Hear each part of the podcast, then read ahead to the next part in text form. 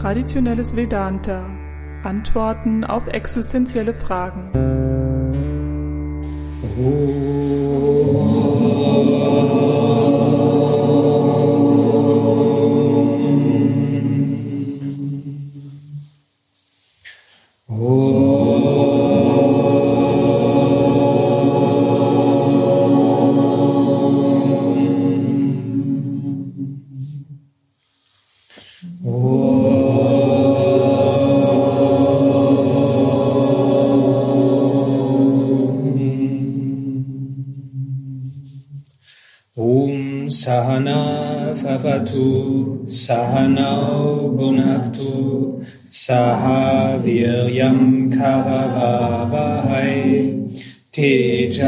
Tejasvinavaditamastu Ma Vidvishavahai Om Shanti Shanti Shanti Om Frieden, Frieden, Frieden. Die Herrlichkeit des Herrn. Der Herr hat offenbart, was offenbart werden muss, aber Arjunas Problem, nicht klar sehen zu können, bleibt bestehen. Ja. Wir können uns ja noch mal vorstellen, Krishna steht mit Arjuna auf dem Schlachtfeld und er erzählt die ganze Zeit. Aber Arjuna fragt immer weiter. Wenn er alles verstanden hätte, äh, Krishna sagt ihm etwas und Arjuna fragt immer weiter. Oder wenn er alles verstanden hätte, könnte er auch was zu tun ist oder nach Hause gehen oder was auch immer. Aber das Gespräch geht immer weiter, offensichtlich. Ähm, bleibt Arjunas Problem noch bestehen. Ja. Es wurde bereits gesagt, wenn du das nicht zu würdigen weißt, musst du deinen Geist reinigen. Ja, also diese Wahrheit, Tatvamasi, das bist du. Führe deine Handlungen so aus, dass die Ergebnisse meinen Gesetzen folgen. Nur so können Vorlieben und Abneigungen neutralisiert werden. Mit der Hilfe von Karma Yoga erhältst du, erhältst du einen ausgeglichenen und lernfähigen Geist. Das heißt also, lebe in dieser Karma Yoga Haltung. Ja, so wie es auch gerade beschrieben wurde. Halte die Aufmerksamkeit auf, ja, diesen, auf den Herrn, auf deine Vorstellung von Herr. Am besten nicht eine Person. Der, nicht der Mann mit dem langen, lang, der große Mann mit dem langen Bart, sondern es ist überall. Das ist Prinzipien sind hier überall eingebaut. Das ist alles liegt direkt vor dir. Ja. Und auch nicht, äh, ist auch gut, nicht zu denken, ja, irgendwann wird mir der Herr schon begegnen oder so, oder ich werde eine Vision haben. Jetzt sind hier vor dir, überall. Heute, morgen, überall da. Also folge da diesen Gesetzen, die in dieser Schöpfung drin sind. Dann kannst, baust du Vorlieben und Abneigungen ab und bekommst einen klaren Geist. Es wurde bereits gesagt, derjenige, der weder hasst noch begehrt, wird ein Sannyasi genannt, ein Entsagender. Der Weise gibt sich nicht in Vorlieben und Abneigungen hin. Wer das Wissen um das grenzenlose Selbst hat, erlebt keine Höhen und Tiefen mit dem Kommen und Gehen der Dinge im eigenen Leben. Weisheit bringt Ausgeglichenheit. Ja. Das heißt also, hm, natürlich an den, an den wichtigen Stellen sollen wir eben mal tun, was zu tun ist. Ja, und jetzt nicht halt sagen, so wie das Arjuna wollte. Ja, er wollte ja am Anfang nicht kämpfen. Er, er wollte das jetzt äh, ja aus bestimmten Vorlieben heraus, weil er eben halt, ich meine, die Situation ist komplex, aber eine Vorliebe von ihm war ja, er auf der anderen Seite steht sein Lehrer und sein Großvater. Und er ist halt emotional mit denen verbunden. Sein Großvater, äh, ja, da, die, die Bindung entsteht ja als Kind Und wir können das nicht einfach so beiseite geben. Ja? Dass wir unsere Menschen, den Vater oder Mutter, Großvater, Großmutter, was auch immer es sein mag, können auch andere Personen sein, zu denen wir gebunden sind. Äh, das ist also hier ein Beispiel für so eine Vorliebe. Ja. Und äh, das ist natürlich eine, eine große, große Sache. Und äh, die Situation scheint ja jetzt so, dass auf der einen Seite eben Dharma, Dharma steht, also der, seine Aufgabe als äh, ja, General dieser Armee, das Volk wünscht das, dass jetzt dieser Krieg geführt wird, aber auf der anderen Seite, er hat eben die Vorliebe, mein Lehrer, mein Großvater. Das fällt mir jetzt nicht leicht. Und äh, ja, und hier geht es eben jetzt halt darum, ja, uns von den Vorlieben und Abneigungen zu lösen, damit wir halt wirklich sehen, was in der Situation äh, notwendig ist. Und so haben wir eben ja alle mehr oder weniger Abneigungen, ähm, die, die dann aktiv sind. Und die können uns aber eben von dem, äh, ja, was von den allgemeinen Gesetzen und Regeln in dem Feld notwendig wäre, ablenken. Ja. Wir denken zwar innerlich, ja, das kann ich doch nicht machen, das habe ich noch nie gemacht oder das habe ich von meinen Eltern gelernt oder das ist jetzt ganz tief in mir drin, aber es kann sein, dass es nur eine Vorliebe oder Abneigung ist, die uns dazu bringt, nicht entsprechend den allgemeinen Regeln und Gesetzen im Feld zu handeln. Also zum Beispiel unser, unser Swadharma, was unser Beitrag ist, in dem, in der Situation nicht auszuführen. Und darum geht es halt hier. Es hört sich so an, als ob Lord Krishna sagt, dass Gelassenheit notwendig ist, um Wissen zu erlangen. Und Wissen notwendig ist, um Gelassenheit zu erlangen. Das erscheint wie ein Teufelskreis, aber ist kein Teufel, Teufelskreis, wie hier jetzt gesagt wird. Die Bedeutung ist folgende. Um eine absolute Gelassenheit zu besitzen, musst du zuerst eine relative Gelassenheit haben.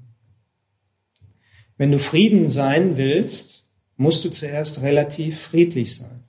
Also wenn du Frieden sein willst, also egal, was um dich herum passiert, ja, personifizierter Frieden sein möchtest, ja, dann musst du halt klein anfangen. Ja, also dich erstmal als Person ja, friedlich verhalten, friedliche Gewohnheiten kultivieren und so weiter. Ja. Ein relativ stiller Geist wird die Stille entdecken, die deine Natur ist. Ja, also wenn du deine Natur als Stille entdecken willst, ja, fang klein an, kultiviere relative Stille als Person.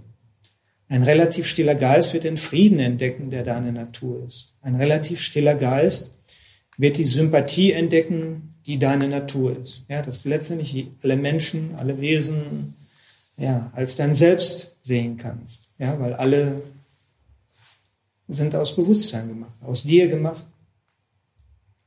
Man kann den Frieden nicht entdecken, wenn man ein Leben in ständiger Erregung führt. Also wenn ich gegen alles kämpfe, Widerstand gegen die Menschen habe um mich herum und Widerstand gegen den amerikanischen Präsidenten, die deutsche Bundeskanzlerin und den, die Bürgermeisterin, Oberbürgermeisterin der Stadt oder wen auch immer, wer auch immer, oder irgendwelche Lehrer, der, da, wenn ich mit allem im Unfrieden lese, egal wo ich hingehe, auf die Straße, dann, ja, dann habe ich anscheinend diesen Frieden noch nicht genug kultiviert. Man beginnt damit, einen Wert für relativen Frieden zu kultivieren, einen Frieden, der durch die Haltung des Karma-Yoga herbeigeführt werden kann. Ja, weil die grundlegende Ursache von Unruhe oder von diesem Unfrieden ist eben halt, dass ich äh, ja Wünsche habe, Vorlieben habe oder Abneigungen habe, die nicht erfüllt werden, ja, dass ich also laufend Dinge kriege, die ich nicht mag oder das, was ich haben will, nicht bekomme, ja, und ich dadurch halt ständig wütend bin, ärgerlich bin. Das Leben ist so ungerecht. Es kann auch sein, dass ich das nur abstrakt sehe. Aber viele personifizieren es ja. ja viele Menschen brauchen halt einen Sündenbock. Dann der ist schuld, dass ich nicht kriege, was ich will, oder der ist schuld, dass ich ständig was habe, was ich nicht haben will. Ja, ein Geist, der diesen relativen Frieden genießt, kann den absoluten, dauerhaften Frieden durch die Kenntnis des Selbst entdecken, ja, verstehen. Kann also, wenn ich halt verstehe, ich bin dieses Selbst, das ist, das ist automatisch Frieden. Ja. Weil Selbst ist eins ohne ein zweites. Und Wonne, Ewigkeit und so weiter. Alles, alles ist darin enthalten. Erkenne den Unterschied zwischen diesen beiden. Du bist Frieden, dein Geist ist friedlich. Ja, du bist Frieden, dein Geist ist friedlich. Im zweiten Satz ist Frieden ein Adjektiv, während im ersten Satz ein Subjektiv, äh, Substantiv. Das bist du. Ja. Also hier ist es ein Adjektiv, das sich auf Geist bezieht und Geist ist natürlich hm, ja, ein Instrument der Person und das ist dann friedlich. Aber du siehst dich immer noch als Person. Ja. Während im, äh, im anderen Satz hier steht, du bist Frieden. Ja, das heißt also, äh, du bist eben ja, das Selbst. Und das ist gleichzusetzen mit Frieden. Der Herr rät Arjuna, die richtige Einstellung zu kultivieren und einen friedlichen Geist zu entwickeln. Denn in dem Maße, wie der Geist friedlich ist, ist er offen für die Lehre.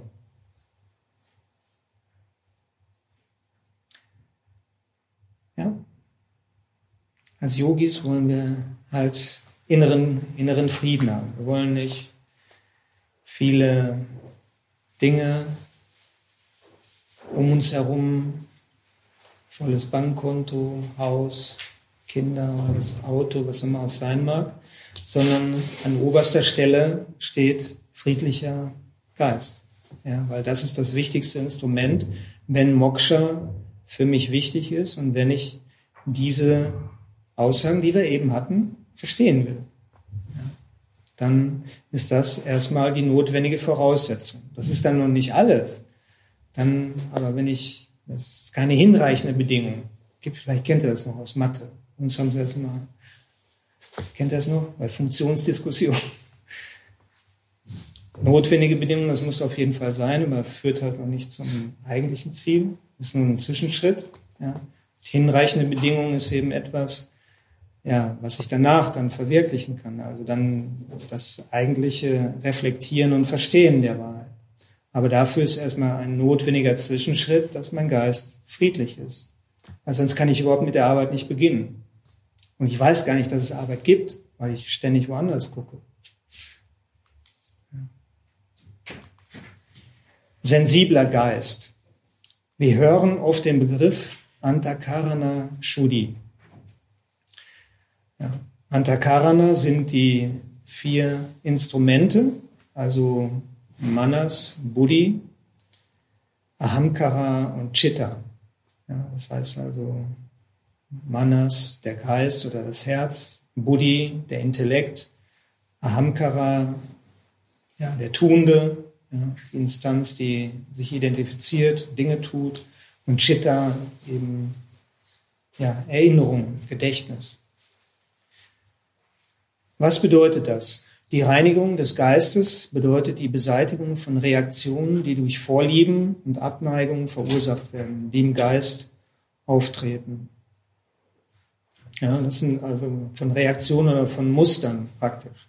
Ja, wir haben alle bestimmte Reaktionsmuster. Wenn auf uns etwas zukommt, wenn uns jemand etwas sagt, dann haben wir eine bestimmte Art zu reagieren. Ja ich sage etwas zurück oder tue etwas oder denke etwas.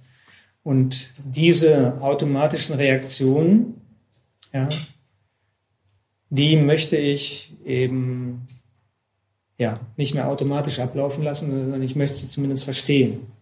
Dafür brauche ich aber eben eine gewisse Ruhe, ja, weil wenn ich schon, wenn ich so schnell reagiere, ist das gar nicht mitbekomme, dann äh, muss ich eben erstmal ruhig und friedlich werden, damit ich überhaupt erstmal merke, was denke ich da, was mache ich da. Jeder hat sie im Überfluss. Vorlieben und Abneigung. Ja? Auch wir Yogis, Vedantics. Menschen ist die Fähigkeit der freien Wahl gegeben. Wir sind nicht von Natur aus programmiert, in einer bestimmten Weise zu handeln. Mit unserem freien Willen wählen wir aus und entwickeln dabei unsere Vorlieben und Abneigungen. Das haben wir alle im Laufe des Lebens kultiviert. Jeder äh, von uns hat bestimmte Sachen mitgebracht als Kind, aber im Laufe dieses Lebens haben wir auch alle eine gewisse Freiheit, bestimmte Dinge ja mehr in den Vordergrund zu stellen. Ja. Hört, wir haben alle 24 Stunden Zeit und wir können haben eine gewisse Freiheit, die Zeit zu nutzen. Und da, und da treffen wir eben immer laufende Entscheidungen und das ist der freie Wille, den wir haben, ja, zu handeln, zu denken, was wir da tun. Und dadurch kommen dann die Ergebnisse wieder. Ja. Es kann natürlich sein, das kommt jetzt auch, gehen wir einfach mal durch. Ein Kind wächst mit Vorlieben und Abneigung auf, manchmal sehr fein abgestimmte. Man kann kein Kind nicht dazu erziehen, keine Vorlieben und Abneigung zu haben weil das Kind nicht die Weisheit hat, sie zu vermeiden. Ja. Da laufen eben einfach gewisse Automatismen. Ja. Ja. Die geistigen Instrumente haben eine gewisse Struktur äh, und, äh, und als, insbesondere als Kind haben wir eben nicht die Möglichkeit, ja, ich möchte mich von meinen Vorlieben jetzt nicht leiten lassen. Als Kind und auch vermutlich in vielen Bereichen als Erwachsene, äh, ja, sind wir irgendwie wie Roboter. Ja. Kommt irgendein Reiz auf uns zu und wir handeln danach. Ja.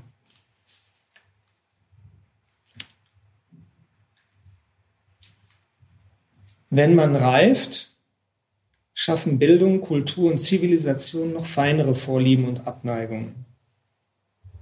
In manchen Menschen sind Vorlieben und Abneigungen grob, in anderen sind sie sehr subtil. Dichter, Künstler und Wissenschaftler verfügen über ein hohes Maß an Sensibilität, aufgrund derer sie in der Lage sind, mehr zu sehen, als es dem Auge des normalen Betrachters gegeben ist. Man könnte diese Liste jetzt noch verlängern. Wir sind ja hier in yogischen Kreisen. Könnt ihr auch noch dazu fügen? Yogis führen über, verfügen über ein hohes Maß an Sensibilität. Und da gibt es auch noch ein weites Spektrum. Ja. Diese Sensibilität kann zu einem Problem werden. Auch die Sensibilität von Yogis. Ja. Wenn ich äh, viele verschiedene Dinge spüren kann, sehen kann in verschiedenen Ebenen, von geistigen Welten mich aufhalten kann, in verschiedenen Leben reisen kann, kann es auch ein Problem sein. Denn je empfindlicher man ist, desto verletzlicher wird man für die Macht der Vorlieben und Abneigung. Um verärgert zu sein, braucht ein solcher Mensch keine Katastrophe.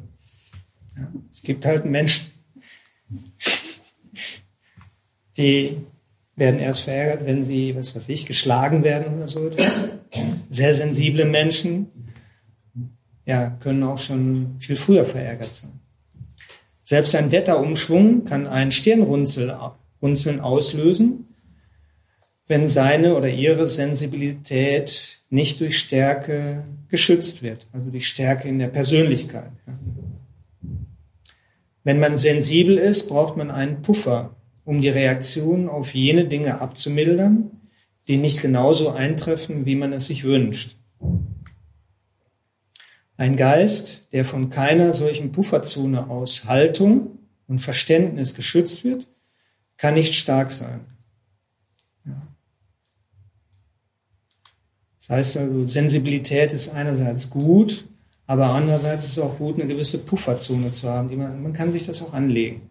Das ist etwas, äh, was ich beispielsweise auch immer brauche. Ja, weil wenn ich halt hier vor einer Gruppe sitze oder auch in anderen Kontexten, jetzt vor ein paar Wochen hatten wir beispielsweise ähm, Sevaka-Versammlungen in Bad Meinberg, wo sich alle Mitarbeiter treffen, Strategiekommissionssitzungen, Vorstandssitzungen und so weiter. Und äh, es können immer Dinge passieren, die man in dem Moment nicht, sich nicht vorstellt. Oder letztendlich kann es ein Telefongespräch sein. Irgendeiner ruft dich an, den du kennst, und der sagt dir was, was dir nicht gefällt, ja, was deinen Vorlieben und Abneigungen nicht entspricht. Und wenn du dann emotional wirst, ja, kann es halt äh, Nachteile haben. Ja. Wenn du äh, können manchmal Kleinigkeiten sein. Und da ist es halt gut, sich so eine Pufferzone anzugewöhnen, dass ich halt nicht gleich aus der Bahn geworfen werde, wenn mir irgendjemand was sagt. Kann erstmal, also ich habe auf jeden Fall gemerkt, es ist eine gute Strategie, nicht sofort zu reagieren, sondern erstmal, ja, ich denke drüber nach. Ich melde mich dann. Oder schreib mir eine E-Mail.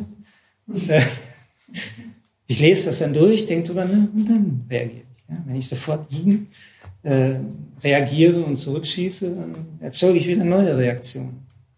Und deshalb ist eben gut, äh, ja, ja, nicht auf die, die feinsten ja, Veränderungen im Feld zu reagieren.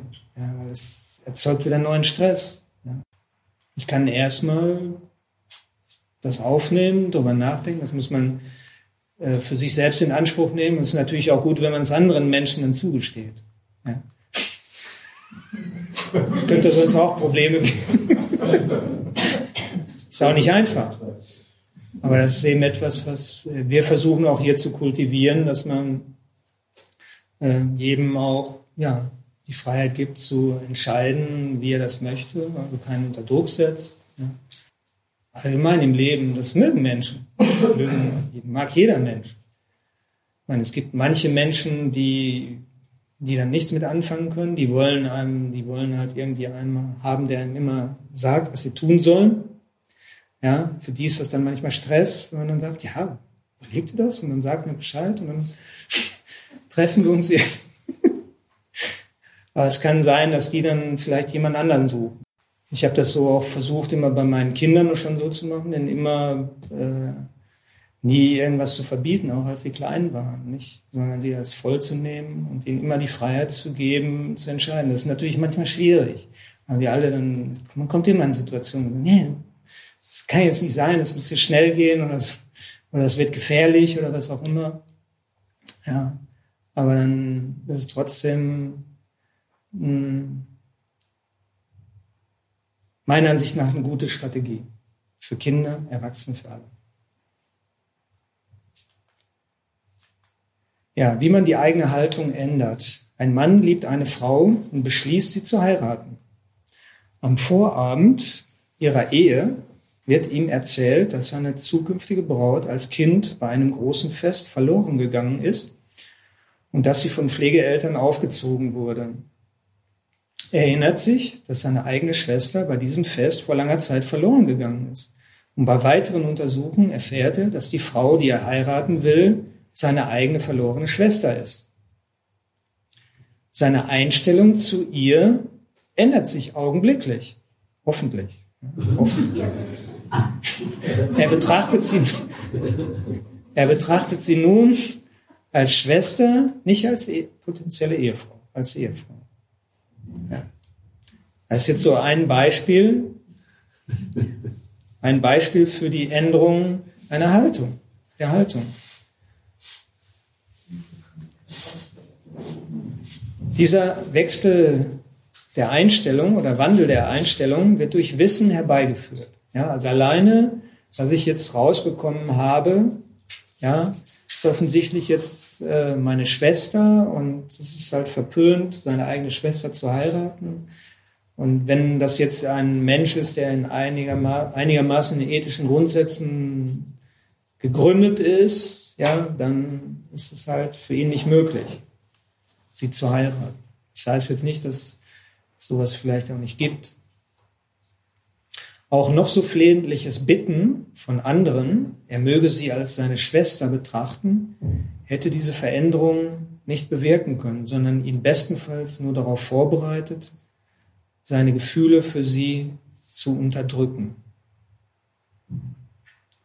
Ja, also wenn er diese Informationen nicht gehabt hätte, wenn er das nicht, dieses Wissen nicht hätte und ihn andere Beispielsweise die Eltern, die das vielleicht wissen, ihm aber nicht sagen wollen, bitten, nein, sieh sie doch als seine Schwester, heirate sie nicht.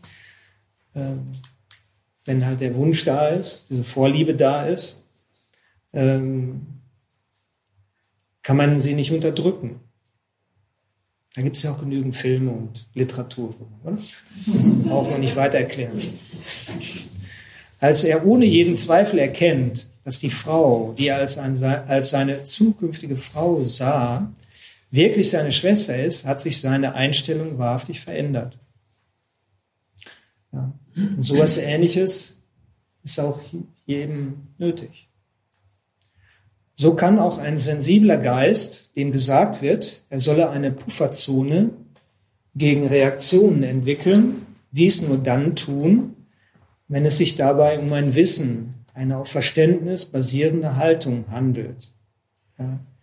Das heißt also, wenn jetzt der, der, der Mensch, der muss halt diese Zusammenhänge verstanden haben. Ja. Wenn der jetzt denkt, nee, wenn ich jetzt einfach eine Pufferzone einrichte und erstmal nicht reagiere, dann denken die anderen, ich bin lahm, ich bin jetzt hier in so einer, ich bin jetzt hier in einem Umfeld, wo man, wenn einer einen irgendwie einen provokativen Satz sagt, dann muss ich sofort zurück. Nee, die denken, ja, es, es kann sein, dass äh, wenn ich diese Zusammenhänge nicht habe, dass ich dann einfach meinen Gewohnheiten folge und dass ich dann niemals rausfinde, dass ich einfach immer nur wiederhole, was ich schon immer gemacht habe. Das heißt also, ich brauche einen größeren Kontext und Wissen dafür, dass es halt sinnvoll ist. Und diese Haltung ist Rasada Buddhi, das freudige Annehmen der Ergebnisse meines Handelns als vom Herrn kommend. Ja, das heißt also Karma-Yoga-Haltung. Ja. Wenn ich die verinnerliche, dann kann ich, auch wenn mir jemand was Unangenehmes sagt, sagen, hey, es kommt vom Herrn. Ich muss nicht gleich äh, wütend werden oder reagieren oder so. Ich kann das erstmal zu mir nehmen. Ja. Das Geschenk vom Herrn. Das heißt also, ich muss das nicht ablehnen oder gleich dagegen angehen, sondern es erstmal annehmen, als Geschenk nehmen und erstmal drüber nachdenken. Damit diese Haltung fest verwurzelt ist und nicht nur eine Konditionierung bleibt, muss man die Herrlichkeit des Herrn verstehen und sehen, was wir als Individuen in dieser Welt tatsächlich unser eigen nennen können. Was besitzt du im Leben? In diesem Leben gehört uns nichts. Wir sollten immer daran denken, dass wir Besucher auf diesem Planeten sind. Wir sind hier geboren, aber wir sind nur mit einem Visum hier, dessen Dauer unbekannt ist. Ja. Da wir gekommen sind, werden wir eines Tages gehen. Da herrscht kein Zweifel, oder? Gehe ich, hoffe ich, gehe ich mal von aus. Und aber auch dieses Bild mit dem Visum, ist eben auch gut, dass, äh, dass wir auch nicht zu sehr daran anhaften, weil das ist ja auch etwas, was wir da, wenn ich halt denke, ja, ich bin hier, das ist mein, ja, mein Land, mein Recht und es bindet halt auch stark. Okay, wir sind also nur Besucher mit einer unbekannten Aufenthaltsgenehmigung, ja, wir sind mit nichts hier angekommen. Jeder von uns wurde mit einem sehr kleinen physischen Körper geboren, der ein gewisses Wachstumspotenzial hat oder hatte aber wir haben keinen Sauerstoff oder Nahrung mitgebracht, um 60 bis 80 Jahre zu überleben. Ja? Oder ist von euch jemand so geboren? Oder wenn ihr Kinder habt, du hast gesehen, dass sie irgendwie gleich in so einem Container für die nächsten 80 Jahre dabei ja. Aber wir haben dann bald angeschafft. Oder? Bald haben wir schon so als Kind, wenn wir dann schon unseren ersten Bereichen hatten, das ist meins, dann dürfen dann die Geschwister nicht. Geht dann bald los. Glücklicherweise scheint die Natur ein perfektes Verständnis für unsere Bedürfnisse zu haben, indem sie Pflanzen zur Verfügung stellt, die unser Kohlendioxid aufnehmen und uns Sauerstoff zum Atmen geben. So können wir gemeinsam leben, uns gegenseitig helfen, nach dem Vorbild der Natur. Ja, das heißt, das Vorbild der Natur ist ein großes ökologisches System, in dem ein Wesen dem anderen äh, nützt. Pflanzen dienen als Nahrungsgrundlage für Tiere. Die Tiere, Reh isst Pflanzen, scheidet Kot aus. Das äh, kommt wieder zurück in die Erde, dient als Nahrungsmittel für Bakterien, die das wieder auflösen, wieder den, als Nährstoff für den Pflanzen bereitstellen. Das ist jetzt ein kleiner Kreislauf. Es gibt riesige, große Kreisläufe, in denen wir eingebunden sind. Ja, so ist das Vorbild der Natur, der Natur. Es hat den Anschein, als wären wir in ein voll ausgestattetes Gästehaus gekommen. Habt ihr den Anschein? Ist das eure feste Überzeugung? Das wird ein kleiner Prüfstein. Voll ausgestattetes Gästehaus? Denkt ihr das oder habt ihr jetzt, nein, da fehlt noch was, hier fehlt was, hier will ich was nicht haben? Ist ja beliebig erweitert, das Gästehaus. Ja. Das bleibt ein Gästehaus. Aber hier geht es jetzt natürlich darum, klar, es ist eben etwas, was, was uns eben aus unserem alltäglichen Verhaftetsein in Vorlieben und Abneigungen rausholen soll. Ja? Und äh, klar, die eigentliche Arbeit muss natürlich dann jeder selbst machen, aber, aber solche Überlegungen äh, sind dabei wichtig. Ja? Wir sind Gast hier und beschweren uns laufend. Vielleicht nur innerlich, aber auch das erzeugt natürlich innerlich Stress, aber vielleicht auch äh, ja, nach außen gerichtet.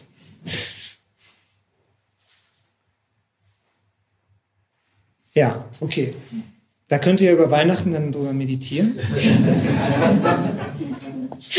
Die weitere Zeit drüber meditieren. Du kannst auf nichts in dieser Schöpfung Anspruch erheben. Wenn du nicht der Autor bist, kannst du nicht der Eigentümer sein. Der Schöpfer ist der Eigentümer. Ja. Man kann nicht sagen, dass man ein Geschäftsimperium gegründet hat. Um dies zu tun, musst du zuerst existieren. Aber du hast deinen eigenen Körper nicht geschaffen. Ja. Also wir, alles fängt mit einem großen Geschenk an. Ja. Dein Geschäftshaus steht auf einem Grundstück, das du nicht selbst geschaffen hast. Ja. Falls ihr ein Haus habt, habt ihr das Grundstück geschaffen? Nicht.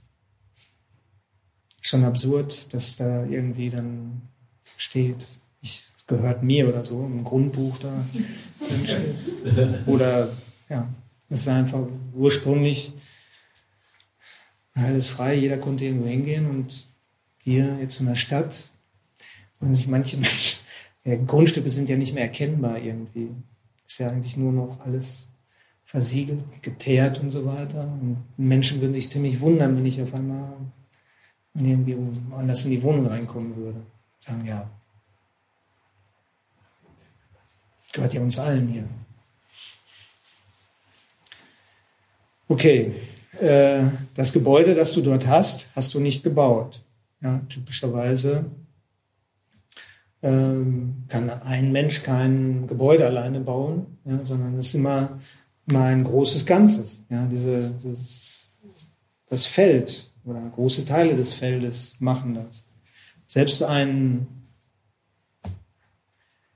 Zuckerberg oder Bill Gates oder wer auch immer, ja, die bauen typischerweise ihre Häuser nicht selbst.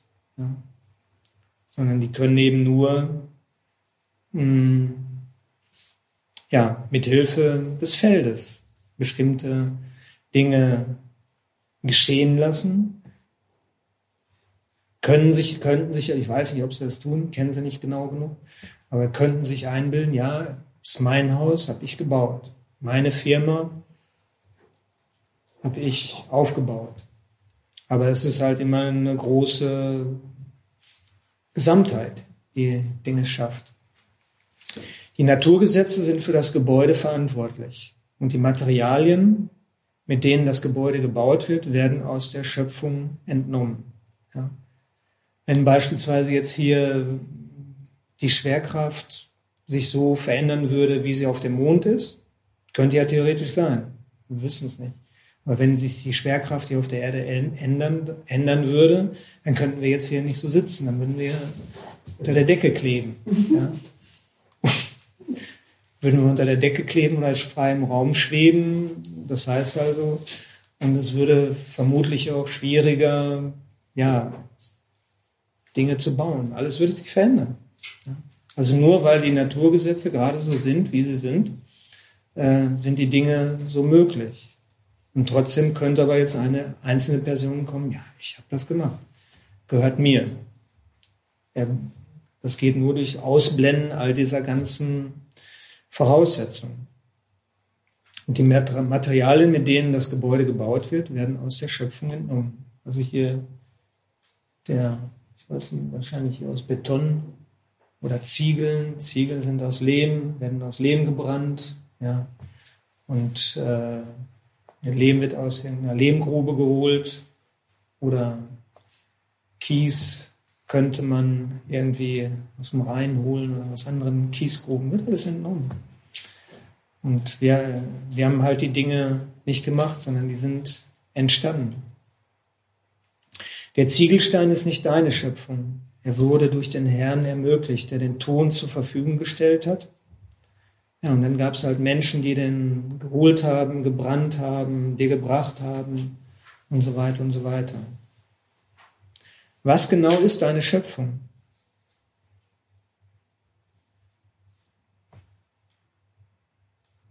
Ihr habt den Körper, Körper kann nicht eine einzige Sache benennen.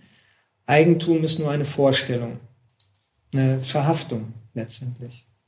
Verhaftung, die uns, wenn man so will, vielleicht im Zusammenleben mit anderen Menschen hier irgendwie sinnvoll erscheint und auch hilfreich ist, die uns aber auf dem ja, Weg zum Moksha, ja, diese Sätze, die wir eben hatten, zu verstehen, hinderlich sein können. Denke an eine Person, die eine Wohnung besitzt, eine Wohnung im dritten Stock eines fünfstöckigen Hauses. Sie nennt es ihr Haus, aber lass uns sehen, was genau sie wirklich besitzt.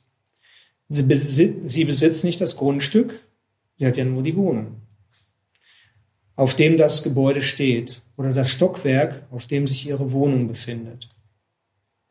Selbst in ihrer eigenen Wohnung besitzt sie den Boden nicht, denn es ist die Decke des Mannes in der unteren Wohnung. Ganz schön witzig. Ja. Sie ist nicht die Besitzerin der Decke, denn das ist der Boden der Person über ihr. Die linke Wand ist zufällig die rechte Wand der Wohnung ihres Nachbarn und die rechte Wand ist natürlich die linke Wand des anderen Nachbarn. Sie kann auch nicht sagen, dass sie den Raum innerhalb ihrer Wände besitzt. Obwohl sie darauf besteht, dass sie die Besitzerin ist, ist es ihr nicht gegeben, die Besitzerin von irgendetwas zu sein. Weil es letztendlich nur Raum. Raum, den, den sie natürlich jetzt aus einer ja, rechtlichen Sicht des normalen Lebens äh, ist sie die Besitzerin. Ja. Aber aus dieser spirituellen Sicht, die wir jetzt hier gerade äh, aufbauen wollen, ja, diese konkrete Situation, äh, ist es nicht ihr Raum, sondern es ist der Raum, den, der geschaffen wurde, der für alle da ist. Ja, nehmen wir einfach an, sie kann nicht Besitzerin, sie sollte oder kann nicht Besitzerin von irgendetwas sein, ja, weil es letztendlich aus dieser Perspektive absurd ist. Man kann sagen, dass man etwas hat, aber es ist ein Ausdruck von Ignoranz zu sagen, dass man es besitzt. Aus unserer Perspektive nicht. Wir sollten jetzt auch nicht hingehen, dass gleich morgen an Weihnachten unseren Verwandten sagen oder könnte Probleme geben. Immer Viveka, Unterscheidungskraft ist immer wichtig. Alles wird uns, ist erstmal für uns selbst, erstmal mit uns selbst arbeiten und wenn wir das dann genau verstanden haben, dann können wir anderen das erzählen. Alles wird uns zur Verfügung gestellt was genau haben wir in dieser Welt geschaffen? Man kann sagen, dass wir viele Erfindungen gemacht haben, aber eine Erfindung ist nur möglich, wenn es ein Potenzial dafür gibt. Zum Mond zu reisen und von ihm zurückzukehren war eine mögliche Errungenschaft. Zur Sonne zu gehen und von der Sonne zurückzukehren ist jetzt für Menschen nicht möglich. Wir wissen es nicht, vielleicht ist es irgendwann möglich, aber vermutlich nicht. Also das Potenzial ist nicht da, also ist es auch nicht machbar. Uns werden Möglichkeiten geboten, mit unserem Intellekt, der uns ebenfalls gegeben wurde, erforschen, entdecken und nutzen wir diese Welt. Dies gilt für jede Errungenschaft jeden Zeitalters. Und das gilt halt eben auch für uns persönlich, für unsere kleinen Erfindungen. Wir haben bestimmte Ausstattung und können etwas erfinden, etwas Neues schaffen in dieser Hinsicht. Aber nur in dieser begrenzten Bedeutung eben. Der Herr sagt im zehnten Kapitel, dass jede Herrlichkeit, wo auch immer sie zu finden ist, seine ist. Da ich die materielle Ursache der ganzen Schöpfung bin, gehört jede Herrlichkeit hier mir. Der Wind, der weht, bin ich selbst. Die Sonne, die scheint, bin ich selbst. Ich bin die Weisheit der Weisen und die Kraft der Starken.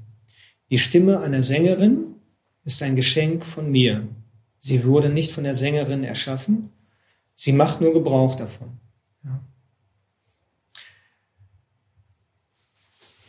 Das ist jetzt charakteristisch für das zehnte Kapitel der Bhagavad Gita. Da wird eben gezeigt, wo man den Herrn leicht erkennen können. In den schönen Dingen, in den herrlichen Dingen. Ja. Weil es leichter ist, kommt das zuerst. Und äh, wenn man jetzt eben beispielsweise, ja, machen wir noch weiter, dass die Augen sehen können, ist meine Herrlichkeit. Dass die Ohren hören können, ist meine Herrlichkeit. Wo immer es eine außergewöhnliche Herrlichkeit gibt, musst du mich dort sehen. Obwohl ich überall bin, seht mich speziell in diesen Dingen. Unter den Bergketten bin ich der Himalaya, unter den Gipfel bin ich der Everest, unter den Flüssen bin ich der Ganges. Es gibt keine besondere Macht, die jemandem hier gehört. Jeder Ruhm gehört dem Herrn. Und letztendlich kann ich eben in allen Dingen, die eben besonders sind, in der Stimme einer Sängerin, in der Intelligenz einer Person oder in diesen Beispielen den Herrn erkennen. Und in der, im zehnten Kapitel der Bhagavad Gita geht das halt noch viele Verse. Da werden die ganzen Herrlichkeiten aufgezählt, äh, in, dem man den Herrn, in denen man den Herrn erkennen kann. Deshalb preisen in Indien die großen, Musik, großen Musiker immer nur seine Herrlichkeiten und nicht die Herrlichkeiten eines sterblichen Wesens. Sie erkennen, dass sogar ihr Gesang seine Herrlichkeit ist. Große Bildhauer schnitzen nur die Formen des Herrn. Auch der Tanz in Indien dient nicht dem Vergnügen und der Bewegung, sondern wird als Opfergabe am Altar des Herrn aufgeführt. Ja, das wäre so diese demütige Haltung. Das können wir jetzt auf uns übertragen. Ja. Wir können also unsere Talente, ja, das ist eine Gabe Gottes sehen. Das ist eine Herrlichkeit Gottes. Wer besitzt einen Körper? Niemand kann behaupten, etwas zu besitzen, noch nicht einmal den eigenen Körper. Deine Mutter hatte einen Anspruch auf deinen Körper, weil sie ihn hervorgebracht und auch aufgezogen hat. Hat euch eure Mutter das vielleicht schon mal gesagt? Dein Vater hatte einen Anspruch darauf, weil er sein Nimitta Karana war, ja, also eine Ursache. Ja, das habt ihr vermutlich in anderen Formulierungen sicher gehört. Dein Ehepartner behauptet, dass der Körper ihm oder ihr durch das Sakrament der Ehe gehört. Ja, vielleicht auch gehört oder spürt, was auch immer. Ihr Arbeitgeber beansprucht ihn, weil du für deine Zeit bezahlt wirst. Ja, kann sein, dass dein Arbeitgeber irgendwelche Besitzansprüche auf dich als Person hat. Ja, weil er sagt, ich gebe dir Geld, du musst machen, was ich dir sage. Der Staat hat einen Anspruch, denn als Bürger hast du Pflichten gegenüber dem Staat. Es gibt immer irgendwelche Leute, die was von dir wollen. Ja, Steuern, GEZ und was auch immer noch an Ansprüchen. Der, der, die Auffassung ist dahinter, ja. Ich Staat und ich habe einen Anspruch auf deinen Körper. Ja. Es soll jetzt nicht zum Ausdruck gebracht werden, dass das alles gerechtfertigt ist oder ungerechtfertigt, sondern es gibt es eben. Gemüse, Weizen und Reis können auch einen Anspruch auf deinen Körper haben, weil sie ihn nähren. Wenn du ein Fleischesser bist, dann kann jede Ziege und jedes Huhn einen Anspruch auf dich erheben. All das, was du irgendwann mal nicht reingetan hast. Ich will gerade sagen, gestopft hast. Die Erde hat einen Anspruch, denn alles ist aus ihr geboren. Und schließlich ist es die Erde, die dich aufnehmen wird. Ja.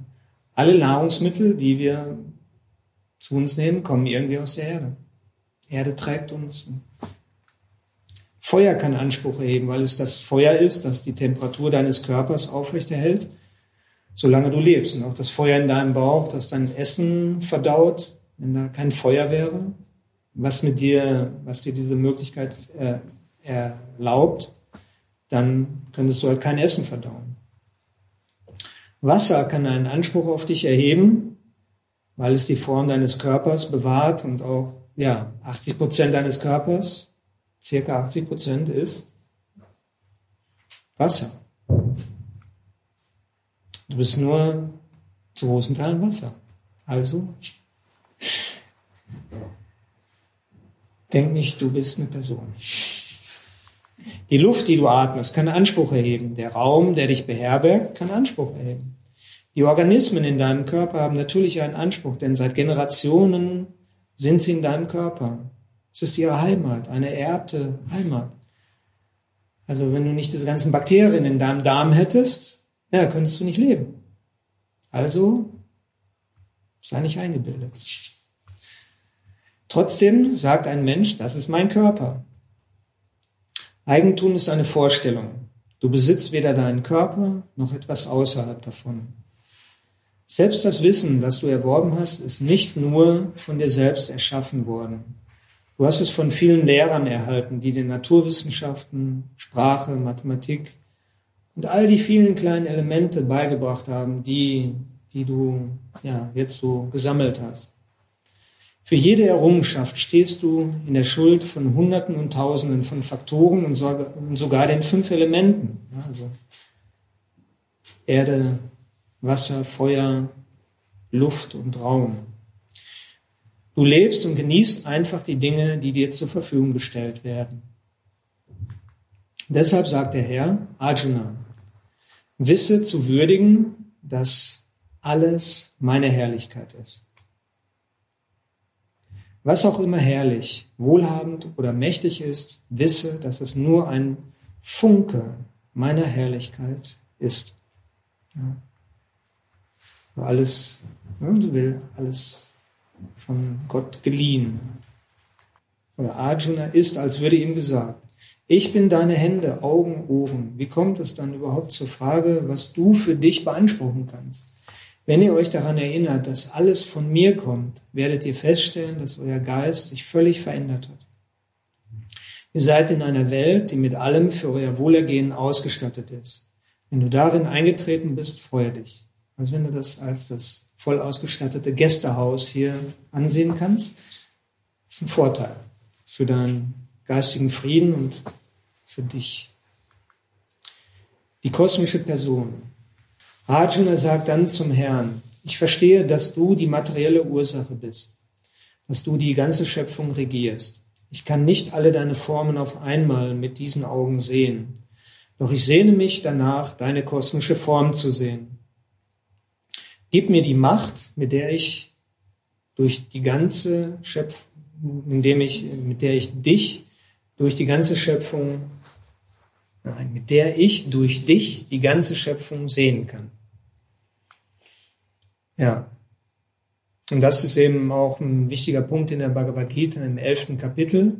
Ja, also nachdem Arjuna ja, gelehrt wurde in diesen Herrlichkeiten und erkannt hat, ja, es, Gott gibt so viele herrliche Dinge, äh, möchte er jetzt eben das Ganze sehen.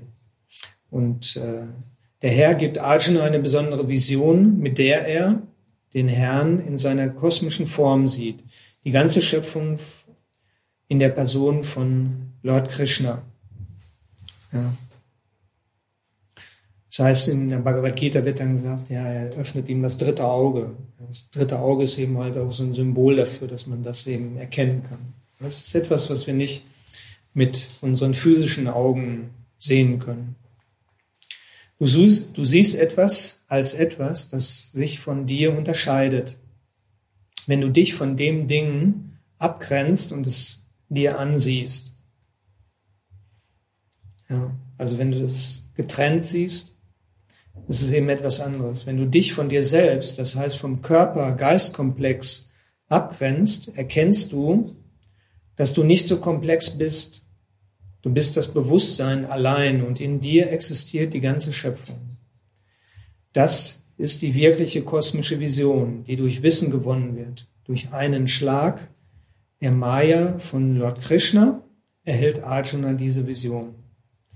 Hier ist jetzt nochmal Finde ich ganz schön. Hier wird eben nochmal gesagt, dass es jetzt nicht um diese tatsächliche Vision geht, ja, die jetzt eben Arjuna bekommt, sondern es geht um die eigentliche Vision, dass du das Bewusstsein bist. Ja, und diese ja, kosmische Vision, die jetzt der Arjuna erhält, ist letztendlich nur ein Schritt für ihn, um, um sich dessen bewusst zu werden. Er sieht im Herrn die ganze Schöpfung er sieht sich selbst, er sieht schöne und auch schreckliche Dinge. Er sieht Bhishma, ja, Drona und andere in den Fängen des Todes. Also Bhishma sein Großvater und Drona sein Lehrer. Zerschmettert im Rachen der Zeit. Ja? Wenn du die ganze Sicht hast, siehst du die Zeit und siehst, ähm, ja, dass letztendlich alle Wesen vergänglich sind. Dass die Schlacht geschlagen wird, dass die Menschen sterben letztendlich sieht er auch, dass er selbst stirbt, weil Arjuna ist auch ein menschliches Wesen, das stirbt. Der Tod begleitet dich bei deiner Geburt. Jede Falte und jedes graue Haar, das du hast, ist seine Arbeit. Arjuna sieht diese Handarbeit in kurzer Zeit dram dramatisch komprimiert und er bekommt Angst.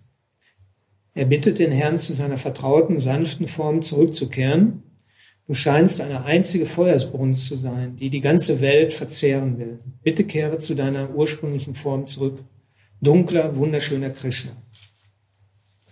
Und es kann sein, dass wir eben auch solche Einsichten haben. Das ist jetzt hier ein bisschen dramatisiert und auch hier noch gibt es so eine bildliche Darstellung. Es wird dann auch beschrieben mit tausend Mündern und Armen und die alles mit Waffen, mit vielen Köpfen also einfach eine, diese, damit soll also diese Vielgestaltigkeit der Schöpfung zum Ausdruck kommen.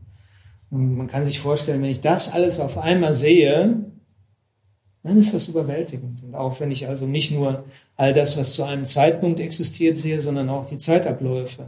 Ja. Das ist etwas, was wir mit menschlichem Geist nicht erfassen können und was wir vermutlich auch nicht wollten. Ja, wir würden wahrscheinlich alle genauso reagieren. Manchmal wollen wir eine neue, ja, ich möchte mal schöne Visionen haben und wissen, was alles so passiert. Aber wenn es wirklich ernst würde, also ich nicht. Weil ähm, jetzt wirklich so eine Vision zu haben. Natürlich ist es äh, im übertragenen Sinne gut, das zu verstehen. Ja, also einfach ein äh, Wissen, Wissen davon haben. Es ist alles endlich, die Zeit wirkt. Jeden Tag sterben wir ein kleines Stück als Mensch. Ja.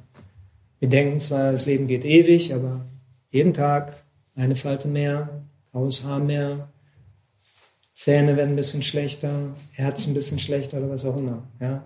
Ist jeden Tag ein kleines Sterben. Und wenn wir also einerseits die Herrlichkeiten, aber auch das, was alles in der Schöpfung an Mechanismen eingebaut ist, die das Ganze auch wieder entwerten. Sofort. Wenn wir das alles integrieren, so eine Gesamtsicht haben und nicht immer nur denken, ah, nur das Herrliche, nur das Herrliche. Ich will nur das sehr Schöne. Nein, tot. Möchte ich nicht. Ignoriere ich. Dann lebe ich halt nur, ja, ja, nur einseitig. Ja. Hab keine Gesamtsicht. Nachdem Arjuna diese Vision gezeigt hat, sagt der Herr, jetzt weißt du, dass es so etwas wie das Ganze gibt. Glaub nicht, dass du davon getrennt bist. Sieh meine Herrlichkeiten, lass deinen Geist, deine Sinnesorgane und deinen Körper zu jeder Zeit nur mich würdigen und preisen. Ja? Als Ganzheit. Die Dinge, die ihr seht, sind ich. Das ist ein bisschen komisch. Sind ich, bin ich. Die Kraft. Die Dinge sind ich. Ja. Ja, müssen wir nochmal drüber meditieren. Die Kraft, die euch sehen lässt, ist auch ich. Je mehr ihr das würdigt, desto mehr werdet ihr feststellen, dass es nichts gibt, worüber ihr euch in dieser schönen Welt beschweren könntet. Ja desto mehr werdet ihr feststellen, dass ihr es nichts gibt, dass es nichts, wirklich nichts gibt, worüber ihr euch in dieser schönen Welt beschweren könntet. Könnte das, würde das jeder jetzt unterschreiben? Wahrscheinlich nicht. Aber es ist auf jeden Fall gut, das mal als äh, ja, auf sich wirken zu lassen, darüber zu meditieren. Es ist wirklich, äh, ähm, es ist letztendlich auch so ein Gegenüberstellen von meinen Vorlieben, Abneigungen, meinen Vorstellungen und diese, und diese Haltung, die jetzt eher aus so einer allgemeinen Sicht geschildert ist. Ja. Und das soll uns eben halt ein bisschen aus unseren ja, durch Vorlieben und Abneigungen aufgebauten Mustern lösen. Natürlich können wir die nicht wegsprengen auf einmal. Aber wir können durch Veränderung der Perspektive, dass wir halt öfter so eine Perspektive einnehmen, die ein bisschen abschwächen und uns damit auch selbst helfen. Weil diese, äh, diese Beschwerden, meint ihr, Beschwerden sind hilfreich? So, verändern die was? Oder wem, wem, wessen Energie kosten die? Immer die, immer, Wem raubt das Energie? Jedem Einzelnen, der, der das innerlich wiederholt, diesen Groll, diesen Ärger, Widerstand. Okay, das ist also Kapitel. Oh.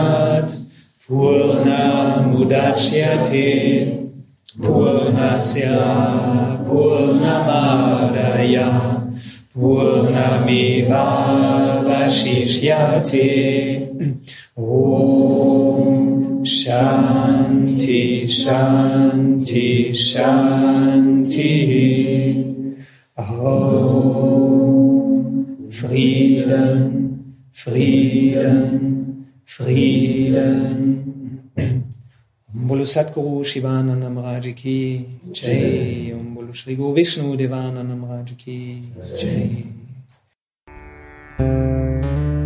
Traditionelles Vedanta, ein Podcast von www.yoga-vidya.de